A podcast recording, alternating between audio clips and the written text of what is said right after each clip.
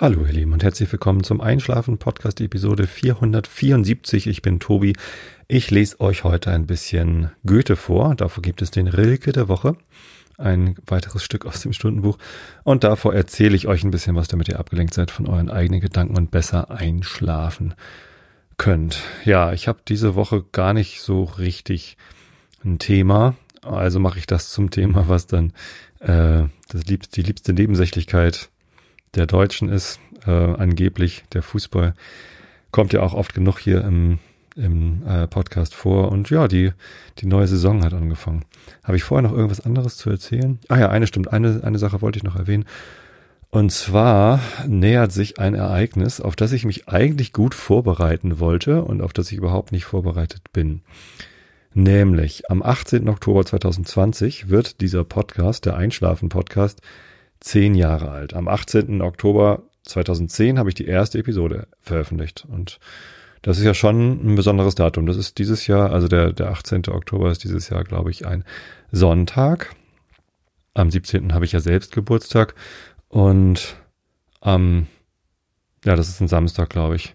Das heißt, eigentlich könnte ich an meinem Samstag Geburtstag feiern.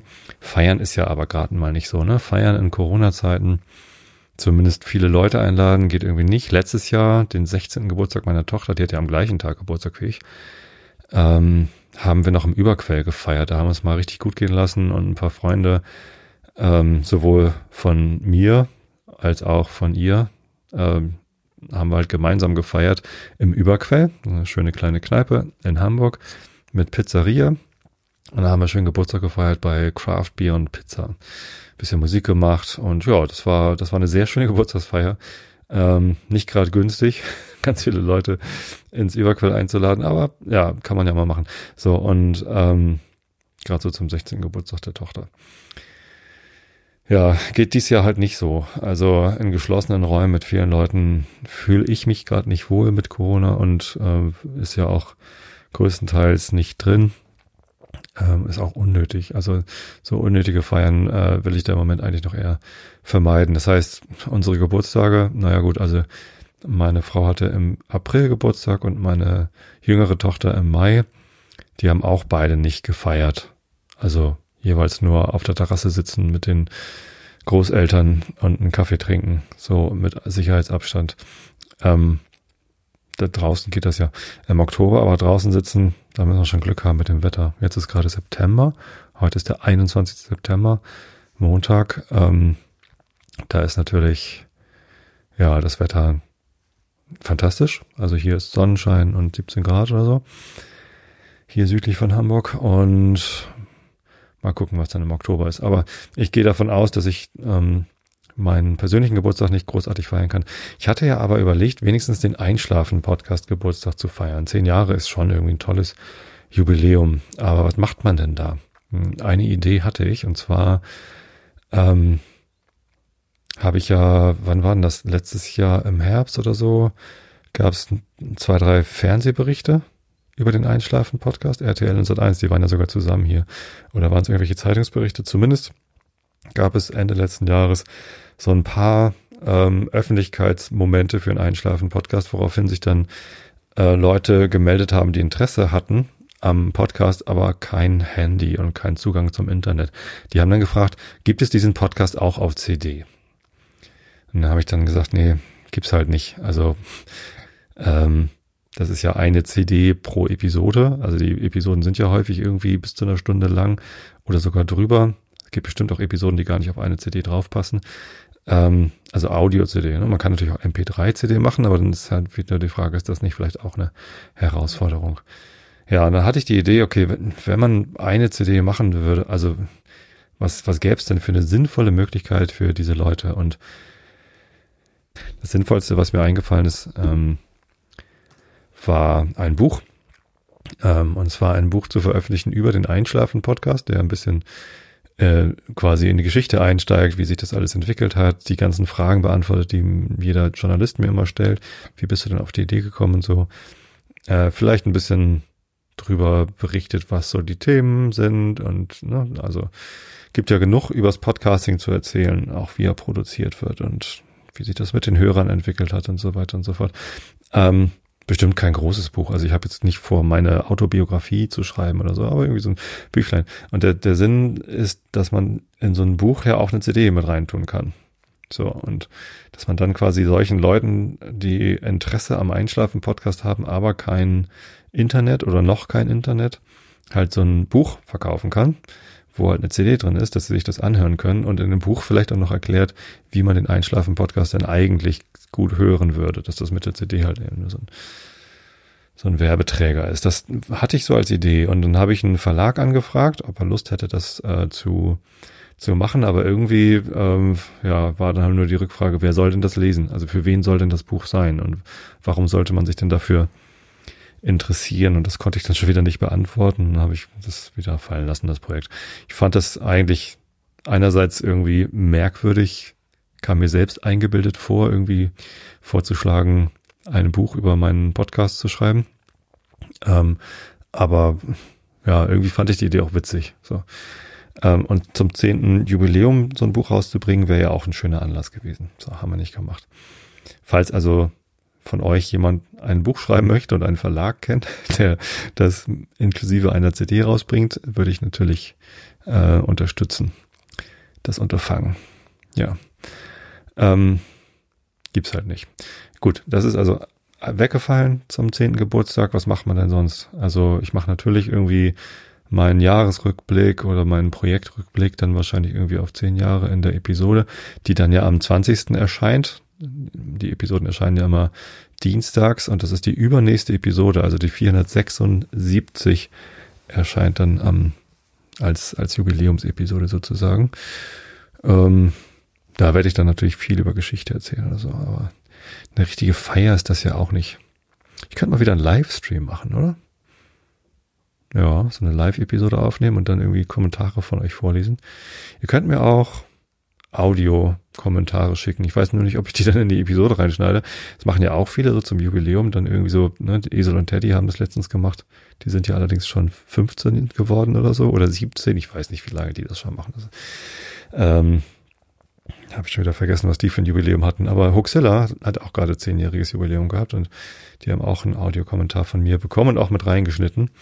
Ähm, ja, weiß nicht, passt beim Einschlafen-Podcast, glaube ich, nicht so richtig. Also, warum sollte jemand, der einschlafen will, dann ganz viele andere Stimmen hören wollen?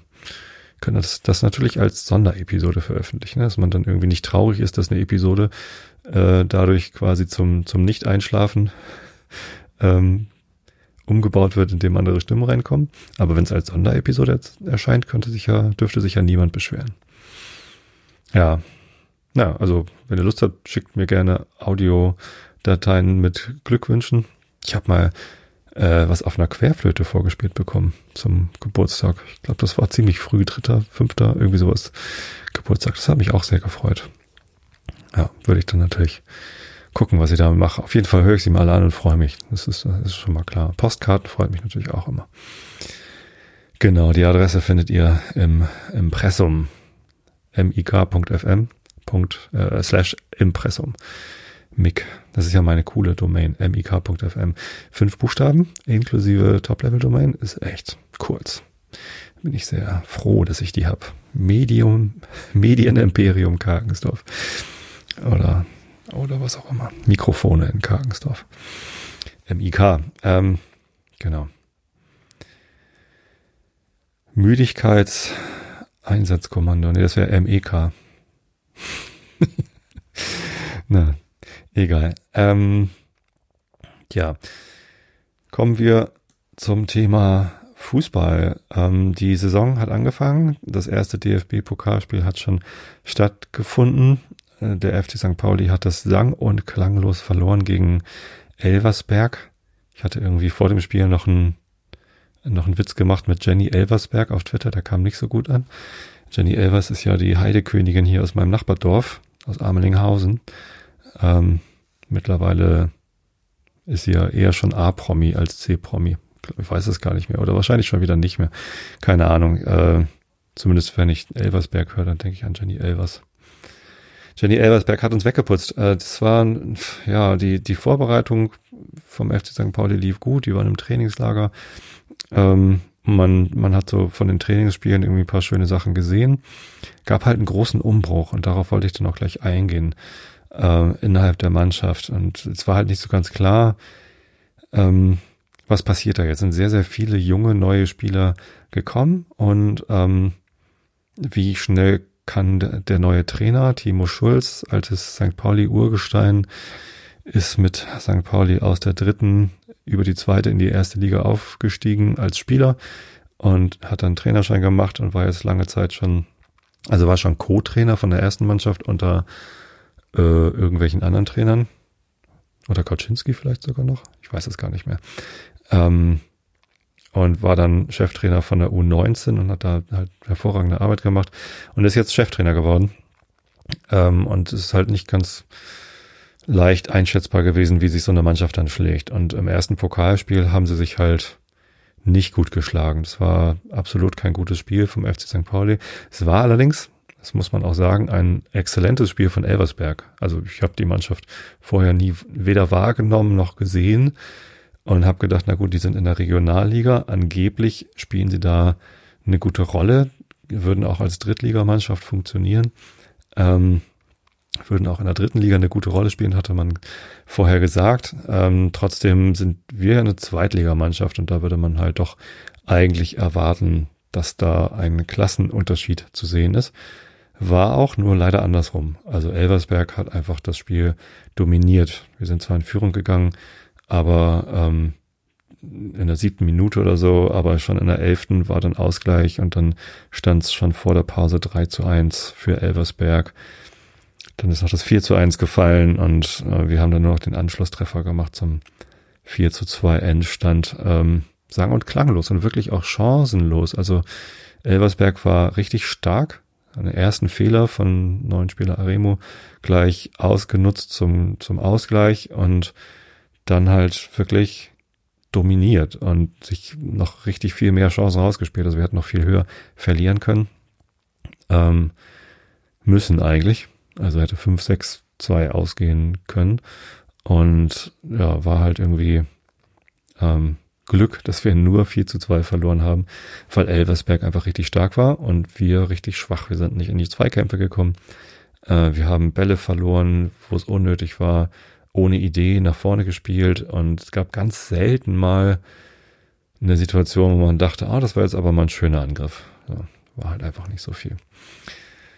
Genau, und jetzt ist heute das erste Ligaspiel. Der Spieltag ist ja fast durch, aber St. Pauli darf mal wieder am Montag spielen, auswärts in Bochum. Ich weiß gar nicht, ob da Fans zugelassen sind heute in Bochum und gucken, was dann daraus wird. Heute Abend um Viertel nach acht. Morgen, wenn die Episode erscheint, weiß man es schon und naja, also wie gesagt, man weiß es einfach nicht. Ne? Man kann natürlich jetzt irgendwie befürchten, dass es in der Liga genauso weitergeht wie im Pokal und dass es irgendwie so ein bisschen blutleeres, verängstigtes Gekicke wird und wir mal für mal jetzt irgendwie hoch verlieren.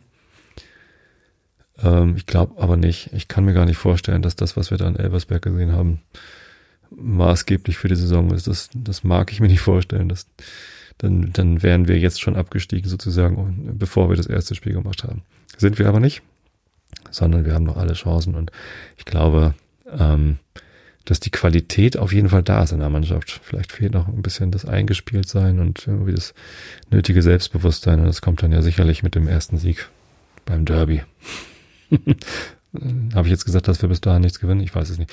Nein, also schauen wir mal. Ähm, gucken wir doch mal, was passiert ist im Kader. Wir hatten ziemlich viele Abgänge. Äh, teilweise sind Spieler, haben sich Spieler äh, einfach nur aus eigenem Interesse von uns verabschiedet. Teilweise ähm, wurden ihre Verträge nicht verlängert und teilweise wurden sie auch ausgeliehen an andere Vereine, weil sie bei uns wahrscheinlich nicht äh, zum Zuge kommen würden. Teilweise sind auch Leihverträge zu Ende gegangen, die wir gerne verlängert hätten. Ich gehe da mal durch, es ist eine echt lange Liste. Äh, eigentlich der erste, den man nennen muss, ist Mats Mölle-Dali. Der hat uns schon im vergangenen Winter verlassen. Ganz, ganz herber, großer Verlust. Äh, Spielmacher, Top-Spieler, Top-Persönlichkeit, ganz, ganz lieber Kerl. Ähm, wir sind ja Trikotpaten von unserem Torwarttrainer Matze Hein. Und bei der Übergabe des Trikots Also das ist dann so eine Sponsorgeschichte. Man zahlt halt eine große Stange Geld und darf sich dann Trikotpate nennen und dann trifft man sein Trikotpatenkind. Matze, mein Patenkind. Ähm, trifft man dann und ja, bei uns hat sich das so ergeben, dass die Trikotübergabe nach einem Spiel war, nach dem Heimspiel. Und dann durften wir mit runter in die Katakomben des Stadions, ähm, wo Matze uns dann getroffen hat und wir ein Foto gemacht haben und so. Das Foto ist übrigens auch auf der Webseite fcstpauli.com zu finden. Wenn ihr da bei den Mannschaften auf Trikotpaten klickt, dann ähm, seht ihr uns da mit Matze sehr, sehr schönes Foto. Ich finde es lustig. Meine Töchter mögen es beide nicht so gerne, weil sie so ein bisschen verschüchtert gucken. Aber es liegt halt daran, dass wir, das, das war schon aufregend, da nach dem Spiel da in den Keller zu gehen. Gegen Sandhausen war das, das Spiel. Ähm, Dennis Diekmeyer haben wir noch getroffen, völlig dreckig und völlig fertig, weil er verloren hat. Ehemaliger, äh, ehemaliger HSV-Spieler. Ähm, und halt echt so ein, so ein Kampftier irgendwie. Ich glaube, der ist sogar Spieler des Spiels geworden damals ähm, obwohl sie verloren haben. Ja, genau. Und dann haben wir da halt äh, Matze getroffen, aber nicht nur den, sondern eben auch Matze Mölle-Dali, der saß nach dem Spiel in so einem extra Raum und hat telefoniert und hat uns dann schon gesehen und als er fertig war, kam er vorbei und hat uns kurz begrüßt. Äh, Jan-Philipp Kaller, Schnecke, kam irgendwie mit freiem Oberkörper irgendwie auf den Flur und sah uns, kam so, hallo, ich bin Jan, ganz freundlich vorgestellt. Und, äh, meine Tochter ist richtig rot geworden. Äh, das war niedlich. Genau, äh, ganz, ganz tolle Leute. Genau, äh, Mats Mölle-Dali äh, war da mit dabei und das ist sehr schade, dass wir den schon im Winter verloren haben. Ähm, aber ja, jetzt im Sommer haben wir halt noch mehr Spieler verloren. Das Transferfenster ist übrigens noch bis zum 6. Oktober, glaube ich, oder irgendwann Anfang Oktober geöffnet. Das heißt, es kann sein, dass wir noch mehr Spieler verlieren oder vielleicht noch welche holen, aber schon jetzt ist die Liste halt extrem lang. Ich fange mal an. Henk Fährmann ist gegangen. Sehr, sehr schade. Lieblingsspieler von meiner Frau. Äh, Mittelstürmer, zwei Meter eins aus Holland. Ähm, der ist zurück zu dem Verein, von dem er gekommen ist, nach Herenfeen in den Niederlanden. Und das ist das ist sehr schade. Er hat sehr viele tolle Tore gemacht. Ähm, auch, ähm, weiß ich nicht, ich mochte ihn immer total gerne, weil er halt irgendwie so ein, so ein gemütlicher war. Äh, Waldemar Sobota ist gegangen, hat lange für uns gespielt. Ähm, weiß ich nicht, ist, ist halt nicht verlängert worden, 33 Jahre alt. Und Bornemann, unser Sportchef, und Schulz, unser neuer Trainer, haben sich wohl irgendwie darauf verständigt, dass der Kader jünger werden muss, dass wir ein bisschen alte Zöpfe abschneiden müssen. Deswegen wurden Sobota und auch Flum, Johannes Flum, ist der zweite in der Altersklasse, der ist erst 32, das ist ja eigentlich noch nicht alt. Äh, die sind, die sind halt beide nicht verlängert worden. Sobota ist zurück nach Polen gegangen. Ich weiß nicht, ob das sein ehemaliger Verein ist, Wroclaw. Äh, kann gut sein. Ähm, und Flum ist auch zu einem ehemaligen Verein nach Freiburg. Der war zwar zwischendurch noch bei lauter anderen Vereinen. Von Frankfurt kam er, glaube ich, zu uns ähm, und spielt da jetzt in der zweiten Mannschaft. Ähm, das fand ich total schön, als ich das gehört habe. Ich war halt total traurig, dass Flum äh, uns verlässt. Ich mochte ihn auch total gern, genau wie Sobota. Halt erfahrene Mittelfeldakteure, die irgendwie auch mal ein Spiel drehen konnten, allein durch ihre Mentalität. Ähm, und dass Flum dann sein Zuhause wiedergefunden hat in Freiburg und da noch eine gute Rolle spielen kann als Leader quasi in der zweiten Mannschaft von Freiburg. Fand ich sehr, sehr schön. Dimitrios Diamantakos ähm, ist leider ablösefrei nach Split gegangen. Ähm, Kroatien, ja, toller Mittelstürmer, hat äh, im Derby ein Tor geschossen im Hinspiel. Ähm, wird natürlich unvergessen sein. Fährmann übrigens auch im Rückspiel hat Fährmann ein Derby-Tor geschossen. Äh, sehr schade, dass die beiden weg sind. Jan-Philipp Kaller, genau, eben hatte ich ihn noch erwähnt. Schnecke ähm, hat seine ähm, aktive Karriere beendet, hat eine neue Rolle beim FC St. Pauli gefunden als Markenbotschafter, irgendwie sowas. Ähm, fand ich ganz interessant, was das für eine, für eine Rolle wird. Äh, ist ja auch noch Trainer von der zweiten oder dritten Frauenmannschaft und spielt jetzt aber doch noch weiter Fußball. Und zwar ist er nach Vicky, SC Victoria Hamburg, gewechselt. Ähm, ja, Schnecke muss ich eigentlich nicht viel zu sagen, hat irgendwie 732 Jahre für den FC St. Pauli gespielt, seit seiner Jugend sozusagen. Ähm, und hat halt auch alles mit uns mitgemacht und ja, ganz, ganz große Identifikationsfigur. Seit, seit Jahren wurde sein Name immer mit dem Appendix Fußballgott begleitet, wenn er auf, auf, auf dem Feld angekündigt worden ist. Ja, Mark Hornschuh hat uns verlassen, äh, Innenverteidiger. Irgendwie ein bisschen schade. Der ist zu uns gekommen, hat dann irgendwie nicht Fuß fassen können, ein bisschen mit Verletzungen gehadert. Eigentlich ein toller Spieler, aber ja, hat halt immer zu viel Konkurrenz in der Innenverteidigung, hat dann auch mal außen verteidigt. War halt irgendwie nichts. Und jetzt ist er ablösefrei zu unserem Stadtrivalen zum HSV gewechselt, wird dort in der zweiten Mannschaft spielen. Ähm, das ist natürlich immer so ein bisschen kritisch, wenn ein Spieler so direkt zum Rivalen wechselt. Gab es natürlich auch wieder Leute, die gesagt haben, wie kann man nur? Naja, ist halt sein Beruf, Fußballspieler. Und in Hamburg gibt es halt nicht so viele Vereine, die gute Gehälter zahlen können für jemanden, der das professionell macht. Ähm, bin froh, dass er einen Arbeitgeber gefunden hat. Und die zweite Mannschaft vom HSV spielt natürlich gegen unsere zweite Mannschaft in der Regionalliga Nord, aber ähm, ja, halb so wild, würde ich mal sagen. Soll er mal machen. Ich hoffe, er kann da noch eine gute, eine gute Zeit verbringen. Hee Park ist der erste, den wir ausgeliehen haben. Ähm, Koreaner, ähm, der tolle Spiele für uns gemacht hat auf der Rechtsverteidigerposition, aber auch wieder zu wenig, ähm, zu wenig Einsatzzeiten bekommen hat. Und dann verleiht man so einen Spieler mal, damit er mehr Einsatzzeiten bekommt. Finde ich auch gut. Nach München, allerdings nicht zu den Bayern, auch nicht zu den 60ern, sondern zu Türkgücü. Und wenn ich es richtig weiß, spielen die sogar Pokal, oder? Weiß ich jetzt gar nicht. Hm, Gab es da nicht so eine Nachrücker? Ähm, Möglichkeit? Ich habe es gerade nicht mehr im Kopf. Äh, müssten wir auch schon vorbei gewesen sein. Ich weiß es nicht. Vielleicht hat er ja sowas schon Pokal gespielt. Ähm, alles Gute zumindest dort. Vielleicht klappt's ja, wenn die Laie vorbei ist in der nächsten Saison. Genauso Florian Carstens, ähm, Eigengewächs, glaube ich, aus der eigenen Jugend. Äh, auch noch jung, ist erst 21, hat sich halt, ähm, ja, ist immer mal eingewechselt worden. Wir hatten ja in der Innenverteidigung diverse Lücken in der letzten Saison. Hat er immer mal gespielt, hat er auch ordentlich gemacht. Aber äh, so eine dauerhafte Position, da wird er wahrscheinlich nicht bekommen. Spielt jetzt in der dritten Liga bei Wien Wiesbaden, die sind ja abgestiegen. Wien, den Vereinsnamen hören wir gleich noch öfter, wenn wir über die Zugänge zu uns sprechen. Ebenso ausgeliehen ist äh, Jakub Kuba Bednarczyk äh, zu einem kleinen Club in Polen, der mir leider gar nichts sagt. Lubin. Also ich weiß gar nicht, welche, welche Spielklasse das da ist. Ist das die Extra-Klasse? Klingt so wie die erste Liga. Oder zweite? Man weiß es nicht. Ich weiß es nicht, weil ich mich im polnischen Fußball nicht so auskenne. Genau, Corbinian Müller war äh, Torwart, dritter Torwart. Ähm, Vertrag ist ausgelaufen, ist nicht verlängert worden. 29 Jahre alt, ist jetzt vereinslos. Ähm, man braucht halt drei Torhüter und ne, also einer ist im Tor, einer sitzt auf der Bank und einer sitzt halt nicht auf der Bank, muss aber da sein, falls sich einer von den anderen beiden verletzt. Passiert ja immer mal, dass man sich im Training oder im Spiel verletzt und dann braucht man beim nächsten Spiel, wenn die Verletzung noch nicht schon wieder gut ist, braucht man halt jemand anders auf der Bank oder so. Und dann, also ein guter Profifußballkader hat halt drei Torhüter und Corby hat das halt ähm, bei uns gemacht als dritter Torhüter. Zeitweise auch auf der Bank gesessen, wenn als Sven sich verletzt hatte.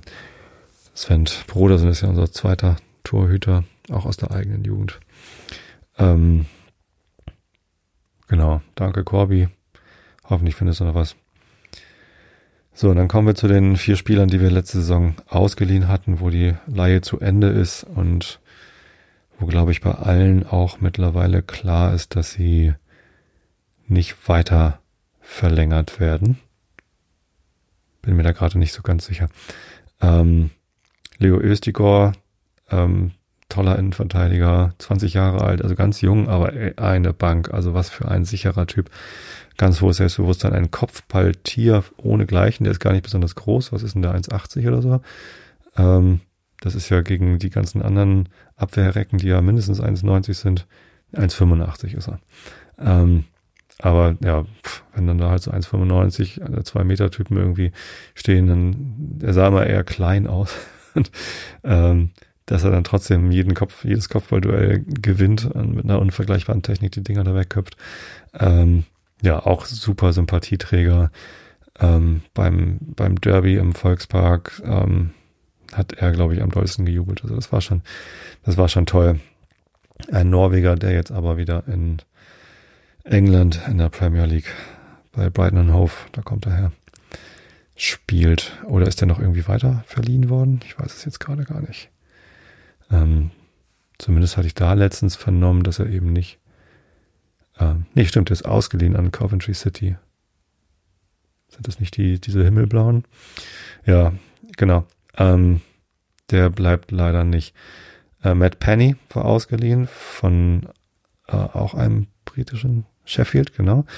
Ähm, wird auch nicht verlängert, der Linksverteidiger, auch Derby-Torschütze. Also alle drei unserer Derby-Torschützen der letzten Saison sind weg. Der einzige Derby-Torschütze der letzten Saison, der noch bei seinem Verein spielt, ist, ähm, naja, der HSV-Spieler, der das Eigentor gemacht hat. Wie, wie heißt er noch? Ist ja auch egal. Muss ich auch nicht weiter drauf rumhaken. Entschuldigung, lieber HSV-Fans, bitte. Nehmt mir das nicht übel. Ich weiß, dass er ein guter Innenverteidiger ist und Eigentore passieren halt einfach. Ich fand es nur irgendwie lustig, dass die drei St. Pauli-Spieler, die getroffen haben, ähm, nicht mehr bei St. Pauli sind. Und der einzige HSV-Spieler, der im Derby getroffen hat, leider ans eigene Tor, dass der noch da ist. Fällt mir der Name gerade nicht ein. Ja. Ähm, genau, Matt Penny, Hammer-Tor beim zum 2 zu 0 beim Auswärtsderby. Ja, und dann ist da noch Viktor Gyökeres, ähm, auch bei Brighton Hove. Was mit dem ist, ist noch nicht ganz klar. Es kann gut sein, dass der äh, nochmal verlängert wird oder vielleicht übernommen wird. Transferfenster ist ja noch offen. Auf der Stürmerposition sind wir gerade nicht besonders gut besetzt. Die beiden Stürmer, die wir gerade haben, äh, die sind, glaube ich, gerade beide verletzt. Ja. Boris Taschi und ähm, der, äh, der lange Makienok. Genau. Aber das ist eine ziemlich lange Liste an Abgängen. 1, 2, 3, 4, 5, 6, 7, 8, 9, 10, 11, 12, 13, 14 Leute haben uns verlassen. Also so einen Umbruch habe ich noch nie erlebt. Ähm, wir haben aber auch Zugänge, natürlich. Die Liste ist fast genauso lang, nicht ganz so lang. Ähm, die ersten habe ich schon genannt. Äh, Bleibe ich mal bei denen. Äh, Simon Makienok hat ein halbes Jahr in Dresden gespielt, aber nicht gegen uns und wechselt jetzt ablösefrei zu uns. Es ist der älteste Neuzugang, 29 Jahre alt, ein Däne und auch eine, eine Kante. Also Henk Fährmann, der uns verlassen hat, der ist riesengroß, zwei Meter eins und ich glaube, Mark ist genauso groß weiß es gerade nicht genau. Könnte ich jetzt nachgucken, aber muss ich jetzt auch nicht machen. Ähm, bin ich mal gespannt. Ich weiß es jetzt nicht. Also in Dresden hat er jetzt nicht Wunder bewirkt. Sie sind ja auch abgestiegen. Ich glaube, er hatte da auch mit Verletzungen zu kämpfen. Äh, ist immer ein bisschen schwierig, wenn so jemand dann zum Kader dazukommt und man, man weiß einfach nicht so richtig, was der so reißen wird. Ein Neuzugang, über den ich mich äußerst gefreut habe, ist Lukas Daschner ähm, von MSV Duisburg war dort absolute Identifikationsfigur, ähm, Leistungsträger, offenes Mittelfeld, offensives Mittelfeld. Ähm, ja, starker Spieler, noch ganz jung, ähm, 21 Jahre alt und ähm, ich habe ein bisschen das Gefühl wie bei Buchtmann. Ich weiß nicht, ob die von der Spielveranlagung auch ähnlich sind. Äh, als Christopher Buchtmann zu uns gekommen ist, war der halt so eine Offensiv-Mittelfeld-Hoffnung, so ein, so ein, ja, ein Zehner, der irgendwie ähm, da vorne richtig was reißen kann. Und irgendwie hat sich das bei Buchtmann nie so richtig manifestiert, ist immer wieder zurückgeworfen worden von blöden Verletzungen und so. Und ähm, das fand ich immer schade. Ich war mal großer Buchtmann-Fan. Und ähm, das, ja, irgendwie hat sich das bisher noch nie so richtig bestätigt. Immer wenn er dann mal spielt, dann, dann kommt er gut rein und, bringt dann seine Leistung und dann wird er wieder zurückgeworfen. Ist ziemlich tragisch, so das ewige Talent und irgendwann ist man dann auch nicht mehr Talent, sondern ja, halt einer von vielen, die dann da immer mal spielen und, und uns in der Liga halten, aber eben auch nicht mehr. Ähm, bei Daschner hat man jetzt wieder so die Hoffnung, dass das könnte was werden. Der könnte wieder so, weiß ich nicht, also vielleicht nicht auf dem Level von Mats Dali, aber halt so die Richtung. Genau. Ähm, der zweite, über den ich mich äußerst gefreut habe, ist Lead Paccarada. Da hätte ich auch nie mit gerechnet, dass so einer zu uns kommt. Ähm, der hat beim SV Sandhausen gespielt als linker Verteidiger, quasi gegenüber von Dennis Diekmeyer, den wir vorhin schon hatten. Und ähm, super Spieler, also äußerst unangenehmer Linksverteidiger, weil der halt echt alles dicht macht und nach vorne hin extrem gefährlich ist. Also der kann Flankenläufe machen, äh, der kann Flanken reinbringen. Ähm, das ist so ein, so ein Name, den man dann einfach kennt. Wenn man öfter mal gegen Sandhausen gespielt hat, weiß man, vor Paccarada muss man sich irgendwie dann Acht nehmen. Ähm, und äh, ja, dass der jetzt ablösefrei zu uns gewechselt ist. Vertrag ist ausgelaufen in Sandhausen dann hat er sich gedacht, äh, wechsle ich mal zum FC St. Pauli. Weiß nicht, scheint irgendwie das Konzept, das Timo Schulz sich da überlegt hat für die neue Saison, das scheint ihn irgendwie überzeugt zu haben. Und ja, das sind so meine beiden Lieblingszugänge, Daschner und Paccarada. Äh, wobei wir noch viele weitere haben, die richtig was reißen können.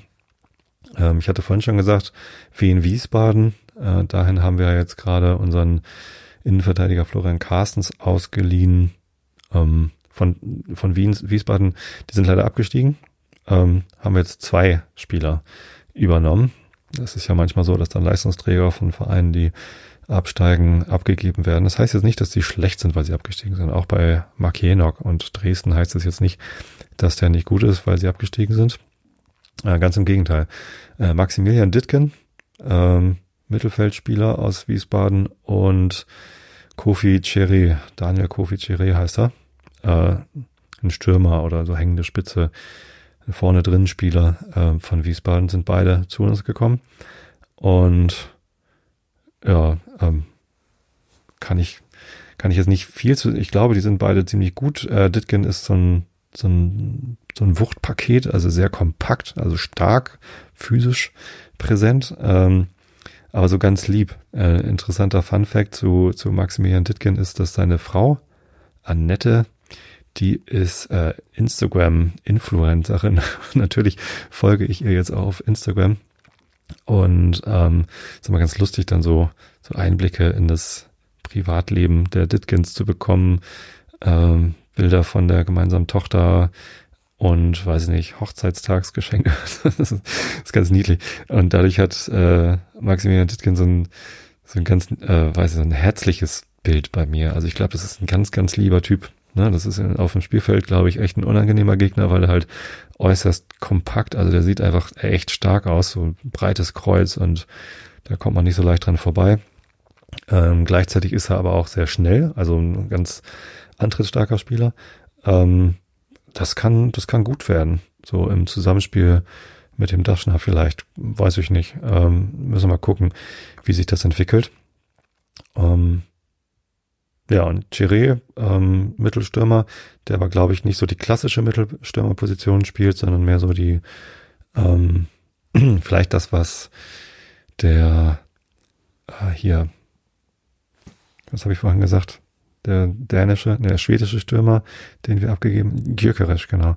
Ähm, der, ja, ähnliche Position vielleicht. Also eher hängende Spitze oder Außenstürmer oder so. Ja, mal gucken was die beiden Wiesbadener denn bei uns reißen. Dann haben wir einen Spanier, argentinischen Spanier, äh, Rodrigo Salazar von Frankfurt, 20 Jahre jung, ähm, war, war vorher gar nicht in Frankfurt gespielt, sondern war vorher ausgeliehen nach Polen, glaube ich, und hat da gespielt. Ähm, ich glaube, das ist so Marke Talent. Also den haben wir nicht ähm, gekauft oder der hat nicht zu uns gewechselt, sondern der ist ausgeliehen von Frankfurt für ein Jahr, glaube ich. Ähm, das ist so, ja, ein Talent, der in Frankfurt oder in der ersten Liga sicherlich mal eine Rolle spielen könnte, dafür aber Spielpraxis braucht und dann eben an einen äh, unterklassigen Verein verliehen wird, damit er da viel spielt. Ich bin mal gespannt, ob der sich tatsächlich dann durchsetzen kann oder ob der sich vielleicht irgendwie auch in der Konkurrenz mit Ditgen und ähm, Daschner und den ganzen anderen Neuen im Mittelfeld. Und wir haben ja noch ein paar Leute aus dem Mittelfeld, ähm, dann eben auch dann zurechtfinden kann. Ja, schauen wir mal.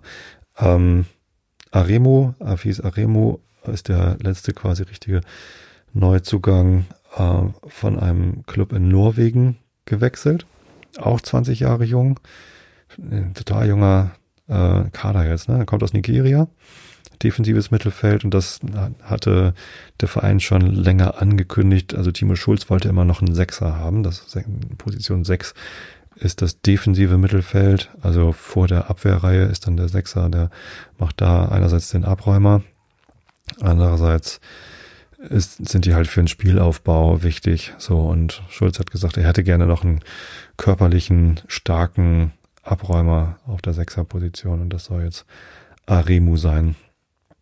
Ähm, ja, ich glaube, das ist ein witziger Typ. Der ist, der ist total äh, lustig in den Interviews gewesen, scheint sich richtig zu freuen, zum FC St. Pauli zu kommen.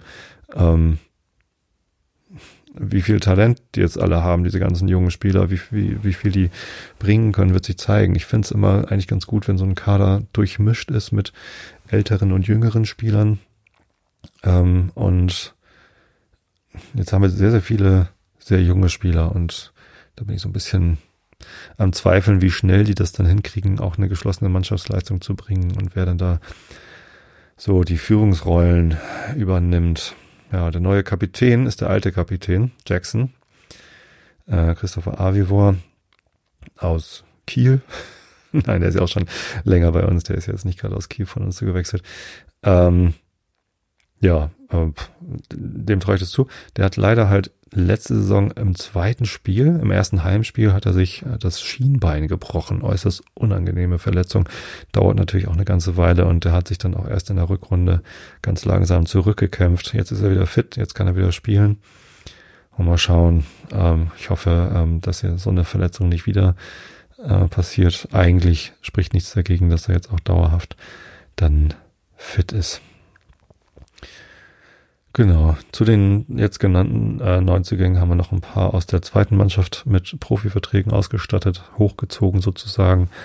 Äh, Janis Wiekhoff, Christian Fied, Maximilian Franzke. Den haben wir im Winter auch gerade geholt aus München.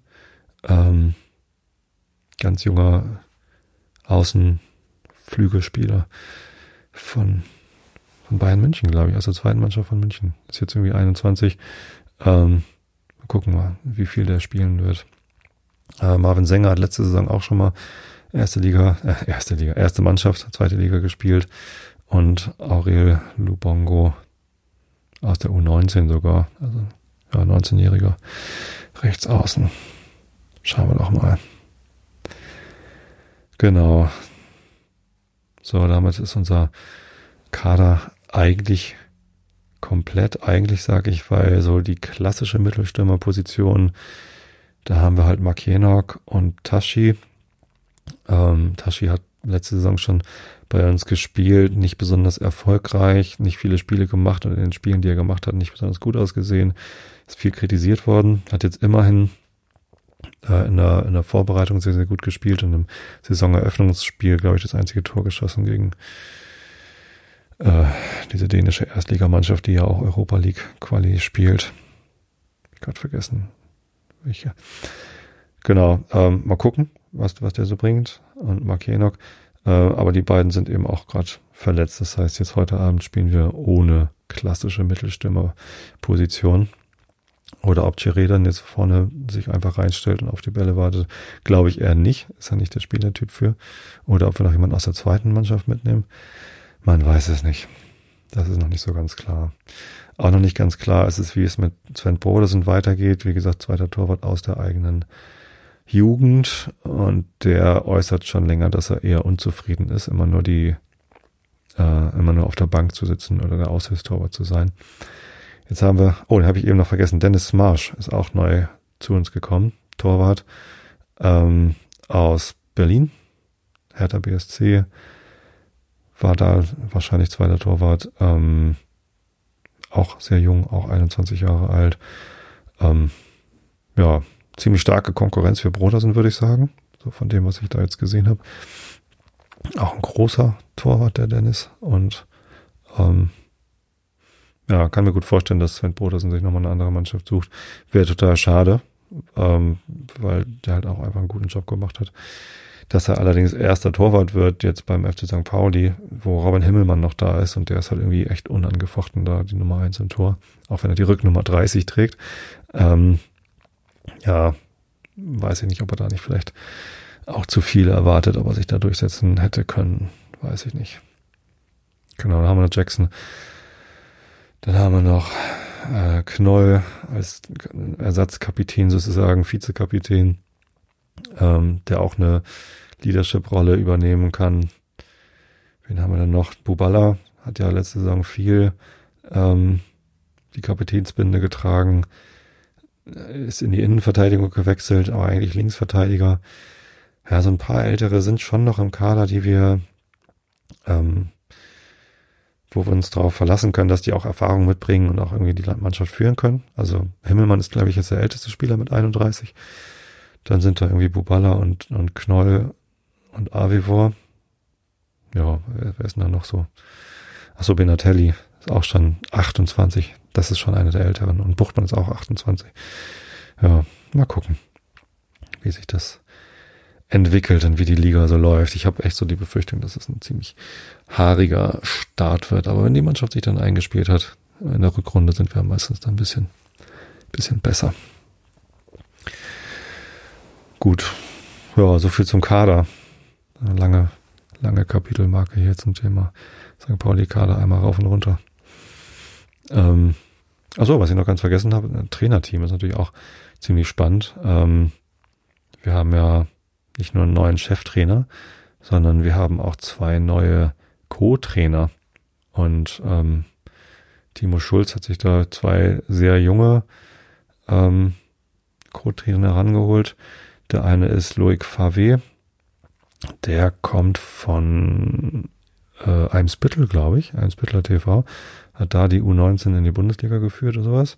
Und ähm, ja, hat, äh, glaube ich, irgendwie ganz gute Ideen. Ist sehr jung für einen Chef, also für einen, für einen, für einen Co-Trainer, der ist 27. Ähm, der ist also jünger als viele der Spieler oder einige der Spieler. Auch wenn der Kader jetzt insgesamt sehr jung ist, gibt es halt immer noch so sechs, sieben Spieler, die dann älter sind als, als der Co-Trainer, äh, was so ein bisschen, bisschen komisch sein könnte. Die sagen jetzt alles, es spielt gar keine Rolle, sondern nur die Leistung zählt. Aber ja, äh, mal gucken, äh, was passiert, wenn der dann mal eine Ansage machen muss. Äh, aber ich glaube, das ist so ein, so ein Denker, der ist so, der, der denkt sich ganz tolle Übungsformen und Spielformen aus und gucken, ob die dann auch funktionieren. Ja, und genauso alt, 27 Jahre alt ist Fabian Hürzler, kommt aus Bayern, glaube ich. Zweite Mannschaft Bayern oder so, irgendwas hat er trainiert. Ähm, nee, 1860. Als Spieler war er in Bayern. Genau. Äh, als Trainer äh, Pippensried hat äh, die U20 und U18 äh, der Nationalmannschaft als Co-Trainer begleitet und ist jetzt irgendwie bei uns. Ähm, kann ich überhaupt nicht einschätzen, was das so für Leute sind und wie, inwiefern die uns helfen können, da voranzukommen. Und hm, ist natürlich manchmal äh, neue Besen kehren gut, irgendwie dann mal ein guter Ansatzpunkt, aber ich weiß es nicht. Ich habe nicht wirklich Sorgen. Ich habe nicht wirklich Angst, dass St. Pauli jetzt absteigt, weil wir einen großen Umbruch gemacht haben. Aber dass das jetzt irgendwie gleich irgendwie durchstartet wie eine Rakete, haben wir ja schon im Pokalspiel gesehen, dass das nicht unbedingt der Fall ist. Also, man rechnet mit einem Stotterstart und ich habe eigentlich nur die große Hoffnung, dass wir lang genug an Timo Schulz als Cheftrainer festhalten, so dass er dann auch zeigen kann, was er mit dieser jungen Mannschaft dann erreichen kann. Er müsste aber eigentlich genügend Vertrauensvorschuss haben, weil der Verein ja lange noch kennt. Also es wäre jetzt Quatsch, ihn nach vier Spielen rauszuschmeißen, wenn die alle verloren gehen. Das, das würde ich ziemlich albern finden. Wüsste ich nicht, was das soll. Glaube ich auch nicht, dass das passiert. Tja, so sieht's aus. Der FC St. Pauli startet in die neue Saison. Und ihr startet jetzt in den Rilke der Woche. Wir sind im Stundenbuch bei Rainer Maria Rilke. 20 Prozent des Gesamtwerks sind durchgelesen. Nicht wie die ersten aller Handelshäfen, die sorgten, wie sie ihre Wirklichkeit mit Bildern ohne Gleichen übertreffen und ihre Bilder wieder mit der Zeit und die in ihres goldenen Mantels statt zusammengefaltet waren wie ein Blatt, nur leise atmend mit den weißen Schläfen. Das waren Reiche, die das Leben zwangen, unendlich weit zu sein und schwer und warm. Aber der reichen Tage sind vergangen und keiner wird sie dir zurückverlangen. Nur mach die Armen endlich wieder arm. Sie sind es nicht. Sie sind nur die Nichtreichen, die ohne Willen sind und ohne Welt, gezeichnet mit der letzten Ängste Zeichen und überall entblättert und entstellt. Zu ihnen drängt sich aller Staub der Städte und aller Unrat hängt sich an sie an. Sie sind verrufen wie ein Blatternbette, wie Scherben fortgeworfen, wie Skelette, wie ein Kalender, dessen Jahr verrann und doch, wenn deine Erde Nöte hätte, sie reite sie an eine Rosenkette und trüge sie wie einen Talisman. Talisman kann man auch gut gebrauchen. Episode 474 mache ich mir die Notiz dran, dass ich bis dahin gelesen habe. Ja, und jetzt kommen wir zu Herrn Goethe. Auf seiner italienischen Reise sind wir in dem Kapitel. Wo steht's denn? Hier steht's nicht. Da steht es vom Brenner bis Verona. Bei Position 323. Augen zu und zugehört. In der Abendkühle ging ich spazieren und befinde mich nun wirklich in einem neuen Lande, in einer ganz fremden Umgebung. Die Menschen leben ein nachlässiges Schlaraffenleben. Erstlich haben die Türen keine Schlösser, der Wirt aber versicherte mir, ich könne ganz ruhig sein und wenn alles, was ich bei mir hätte, aus Diamanten bestünde. Zweitens sind die Fenster mit Ölpapier statt Glasscheiben geschlossen. Drittens fehlt eine höchst nötige Bequemlichkeit, so dass man dem Naturzustande hier ziemlich nahe kommt. Als ich den Hausknecht nach einer gewissen Gelegenheit fragte, deutete er in den Hof hinunter. Chi abasso pu servi, servirsi? Ich fragte Dove. Da per tutto Dove wohl, antwortete er freundlich. Durchaus zeigte sich die größte Sorglosigkeit, doch Leben und Geschäftigkeit genug. Den ganzen Tag verführen die Nachbarinnen ein Geschwätz, ein Geschrei und haben alle zugleich etwas zu tun, etwas zu schaffen. Ich habe noch kein müßiges Weib gesehen. Der Wirt verkündete mir in italienischer Emphase, dass er sich glücklich finde, mir mit der köstlichsten Forelle dienen zu können. Sie werden bei Torbole gefangen wo der Bach vom Gebirge herunterkommt und der Fisch den Weg hinaufsucht. Der Kaiser erhält von diesem Fange zehntausend Gulden Pracht, Pacht. Nicht Pracht, sondern Pacht. Es sind keine eigentlichen Forellen. Groß, manchmal 50 Pfund schwer, über den ganzen Körper bis auf den Kopf hinauf punktiert. Der Geschmack zwischen Forelle und Lachs zart und trefflich. Mein eigentliches, mein eigentlich Wohlleben aber ist in Früchten, in Feigen, auch Birnen, welche da wohl köstlich sein müssen, wo schon Zitronen wachsen.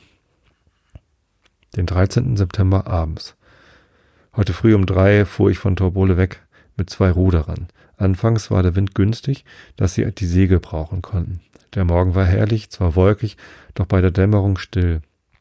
Wir fuhren bei Limone vorbei, dessen Berggärten terrassenweise angelegt und mit Zitronenbäumen bepflanzt ein reiches und reinliches Ansehen geben.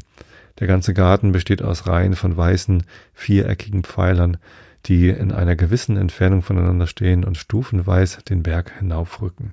Über diese Pfeiler sind starke Stangen gelegt, um im Winter die dazwischen gepflanzten Bäume zu decken. Das Betrachten und Beschauen dieser angenehmen Gegenstände war durch eine langsame Fahrt begünstigt, und so waren wir schon an Malchesine vorbei, als der Wind sich völlig umkehrte, seinen gewöhnlichen Tagweg nahm und nach Norden zog. Das Rudern half wenig gegen die übermächtige Gewalt, und so mussten wir im Hafen von Malchesine landen. Es war es ist der erste venezianische Ort an der Morgenseite des Sees. Wenn man mit dem Wasser zu tun hat, kann man nicht sagen, ich werde heute da oder dort sein. Diesen Aufenthalt will ich so gut als möglich nutzen, besonders das Schloss zu zeichnen, das am Wasser liegt und ein schöner Gegenstand ist. Heute im Vorbeifahren nahm ich eine Skizze davon. Ach herrlich. ich bin ja auch mal am Gardasee gewesen und äh, wir sind dann mit dem Auto so ein bisschen drumherum gefahren. Unser Haus war ja im Valpolicella, das Tal östlich vom äh, Gardasee. Und wenn man dann im Osten an den Gardasee unten ranfährt und dann quasi gegen den Uhrzeigersinn oben rum, dann kommt man eben auch in Torbole vorbei und auch in Limone. Und irgendwo hinter Limone ist dann so ein, so ein Ort, wo ein Fähranleger ist, wo man dann einmal rübersetzen kann. Und dann sind wir mit der Autofähre quasi zurückgefahren und haben eben auch vom Wasser aus ähm, die kleinen Dörfchen und Städtchen da gesehen. Wunder, wunderschön. Ja. Und der Goethe war auch da. Und das steht da auch überall. Man kommt da nicht durch Torbole durch, um auch Goethe zu treffen. Ohne auch Goethe zu treffen. In diesem Sinne ähm, wünsche ich euch eine schöne ja, Rest Sommer, kann man ja gar nicht sagen. Äh, morgen fängt ja der, ähm, der Herbst an. Wir haben Tag und Nacht gleiche, den Herbstpunkt. Aber jetzt werden die Nächte wieder länger als die Tage. Ja, das heißt aber auch, dass die Nächte endlich wieder richtig dunkel werden.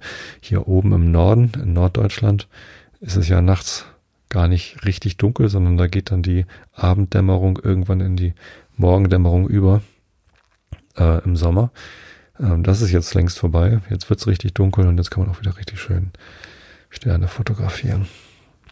Ja, wie auch immer. Ich wünsche euch allen ausreichend viel Schlaf, denn Schlafen ist gesund. Ähm, noch zwei Folgen bis zum großen zehnjährigen Jubiläum. ich habe euch alle lieb. Bis zum nächsten Mal. Gute Nacht.